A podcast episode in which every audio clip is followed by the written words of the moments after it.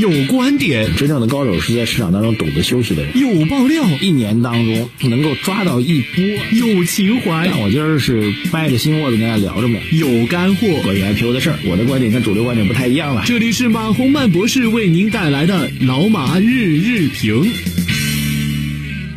平安证券有爱懂你，欢迎收听由平安集团下属子公司有爱懂你的平安证券独家冠名播出的老马日日评。平安证券致力于为客户打造有原则、有专业、有温度、智能化的服务平台。他们也为我们财经马红漫的粉丝打造了夏季特别福利，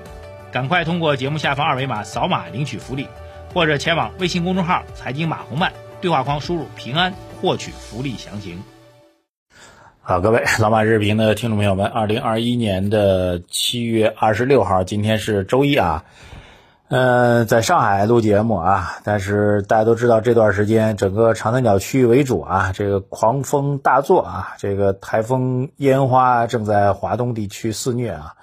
现在窗外依然是大风大雨啊。按照预告呢，可能至少影响要到今天周一啊，到至少到明天啊，甚至可能本周，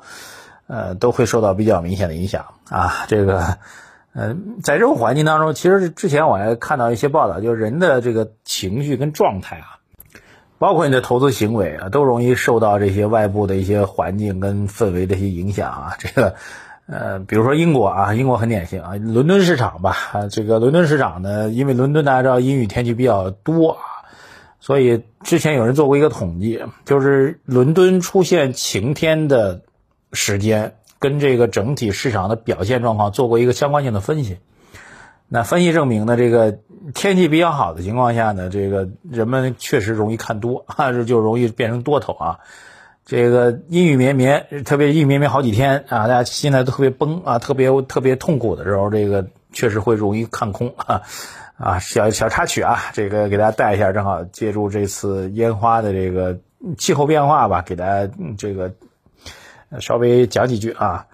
然后周末的事情呢，其实主要是那这个，特别是中概股当中的教育板块受到政策的一个重大影响的事情啊。这事情其实还在发酵，我们今天可能重点讲讲这个吧，然后谈一谈，呃，这个周末，因为我还是抢在台风登陆之前哈，这个在杭州开完了会啊，这个回到了上海。那么在杭州交流的第二天内容呢，没跟大家聊，所以今天呢，给大家聊一聊，简单聊一聊，好吧？好，那么第一个小事情就是周五的美国市场其实大涨的。啊，美国呢指数都还涨得不错啊，这个道琼斯跟纳斯达克，呃，包括标普都还涨得不错的，因为标普跟纳斯达克涨幅都在百分之一以上啊，道琼斯涨了百分之零点六八。啊，当然了，这小事情之后呢，就第一个大事儿，大家都知道，在这个美国股市整体盘面大涨情况下呢，中概股是大跌的。啊，这个主要下跌的品种呢，就是在美国上市的这个在线教育的品种啊。当然，现在盯着龙头就是所谓新东方了啊！新东方这家公司在周五的时候，股价最终收盘是直接跌了百分之五十四啊！这个已经，以这个点位应该是这个价格应该是新东方登陆美国市场以来的最低啊！之前最低的点位呢，可能是在六块多啊，这次已经跌破了三块钱，而且直线的暴挫暴挫式的下跌，而且量能是非常非常巨大。让好多人在调侃，因为这俞敏洪曾经写过一本书，叫做《我曾走在崩溃的边缘》啊。现在我看网上好多人批批一下，说俞敏洪再次走到了，又是一次走到了崩溃的边缘。啊，这件事情我觉得几个理解吧。第一个理解呢，呃，当然是针对这个在线教育本身这一块啊，因为我们国内的一个呃关于教育整个教育体系和教育产业的一个重大的政策指引的调整，那么给相关行业当中的企业造成了一个重大的影响。新东方为代表啊，其他像什么好未来啊、什么高途啊，什么都受影响。那昨天晚上看到 A 股上当中一些在线教育相关系的上市公司，基本上也发了公告啊，公告内容还是都比较诚恳的，说对公司的未来经营业将会产生重大影响。所以这个我们不去讲这个政策本身如何啊，这个政策首先直接的影响是非常非常明显的。那么对于市场化的啊，特别是通过这个这个去。我们说 K 十二就是帮助你去完成，呃，十二年教育当中的这个提高你学习成绩的，通过课外辅导的在线的形式啊，市场化形式去进行这个做做把它作为一个生意来做的一批企业，显然是史上未有的沉重的打击，而且这种打击呢，我觉得短时间啊，就可以预见的未来几乎都不会调整啊，所以这个行业基本上是被彻底，呃，基于政策原因吧，彻底会被封杀掉啊。相关上市公司未来几乎是没有什么可以期待的啊，除非他们能够做一个比较重大的成功意义上的转型。但如果只是在教育行业当中做在线教育的转型的话，我觉得还是挺难的啊，因为其他领域当中显然不如 K 十二的教育。刚需对吧？人数多等等啊，这个迎合了中国人的这个啊教育诉求等等，那完全不同啊。这是第一个，就这部分品种显然是一个发生了一个质变啊。因为我们投资角度来讲呢，这个叫杀逻辑，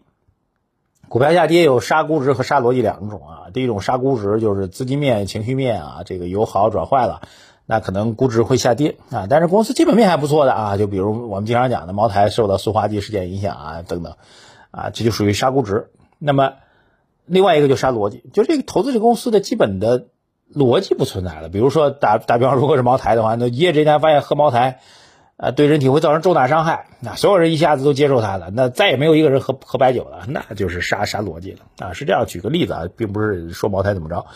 那么，那现在对于在线教育行业来说，显然属于杀逻辑啊，杀逻辑。这种杀逻辑的惨痛程度要比杀估值会更。明显，因为这时候估估值已经不重要了，就是公司完全是推倒重来的一个评估的一个标准啊。但这一点这是第一个大的影响，第二大影响呢，当然也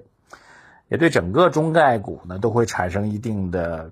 这个投资价值逻辑当中判断影响，因为毕竟是因为啊我们一个重要的一个政策的调整，那么导致这些公司的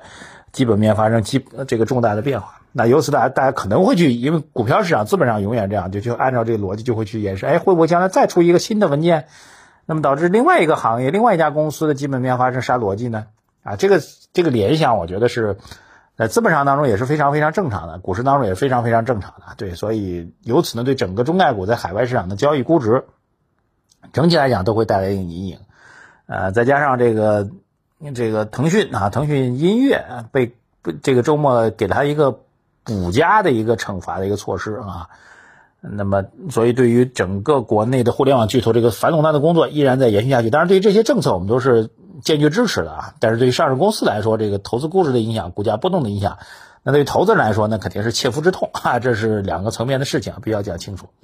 那由此来判断，就是回到我们具体讲呢，可能以这个在线教育肯定是它的投资逻辑已经完全不存在了，这点我觉得是客观事实。那对整体中概股来说呢，短期肯定还是会受到这影问题的影响，特别在海外市场当中。啊，对我们整个国内的调控政策逻辑呢，不是那么清楚的情况下，整体估值继续下杀，我觉得今天依然可能会是一个比较惨烈的一个 A 股市场啊，包括相关的公司都可能会是一个惨烈的一个表现。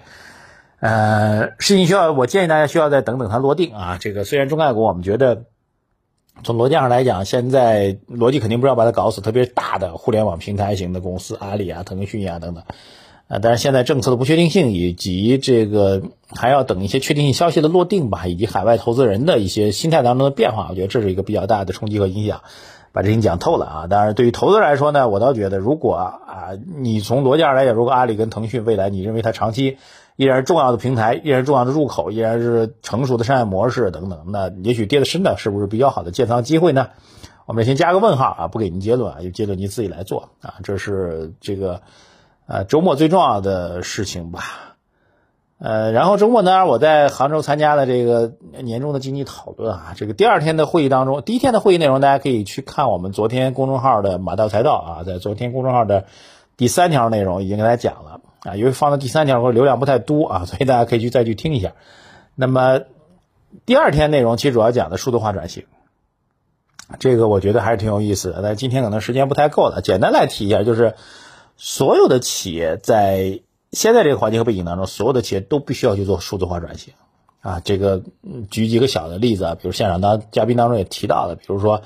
我们说这个农业生产要不要数字化转型？农业生产有啥数字化转型？你把这个猪啊、牛啊、羊喂好不就行了吗？但其实不是的，数字化转型可以解决很多很多问题啊。比如说给这个大家知道，这个猪最怕发生什么呢？发生猪瘟，对吧？猪一生病。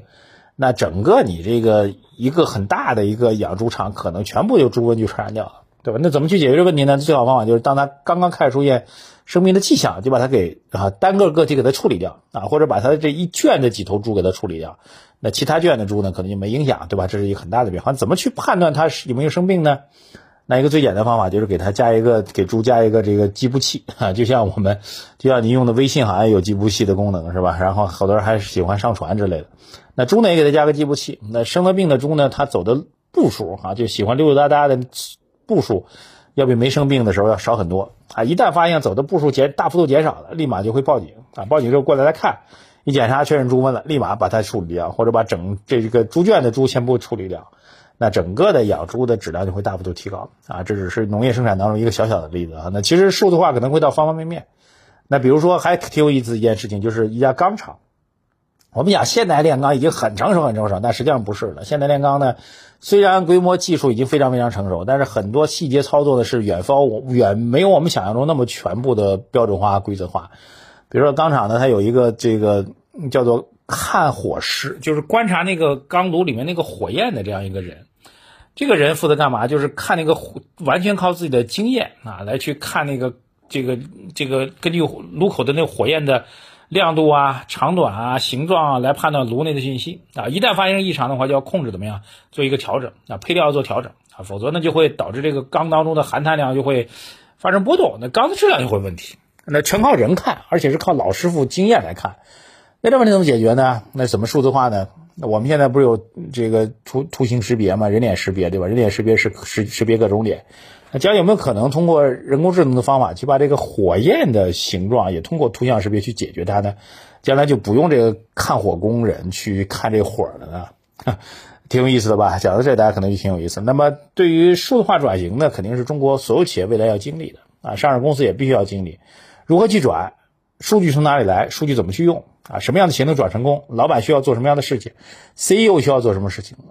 公司的组织架构需要做什么事情？都是非常有意思的一个话题。到本周六就是七月三十一号了。正常来讲，在本周将会召开年终的啊，就是一年中间最重要的政治经济工作会议，备受关注啊。特别是在这次几个看点吧，至少几个看点啊，这个包括我们全面降准之后，货币政策后面怎么弄啊？上半年几乎完全隐而未发的。财政政策后面会怎么弄？还包括我们这个物价高企，这个 PPI 还是比较高，大宗商品价格比较高，怎么去弄？还有很重要一点，绿色低碳的事情后面怎么去弄？等等吧，看点很多的，找时间专门给大家录一期这个节目来聊一下，对于年终的政治局经济工作会议啊，这个相关的预判，我们改天来录给大家。好，本周市场我们还是觉得不会有什么太大的变化，依然逻辑和趋势并不改变啊。那对于我们。过去一周啊，我们给大家的投组合的表现，大家请到公号的二条一步，我们来给大家做详细的讲解啊，并给出您具体的投资组合的配置的思考和逻辑。谢谢大家，再见。股市有风险，投资需谨慎。以上内容为主播个人观点，不构成具体投资建议。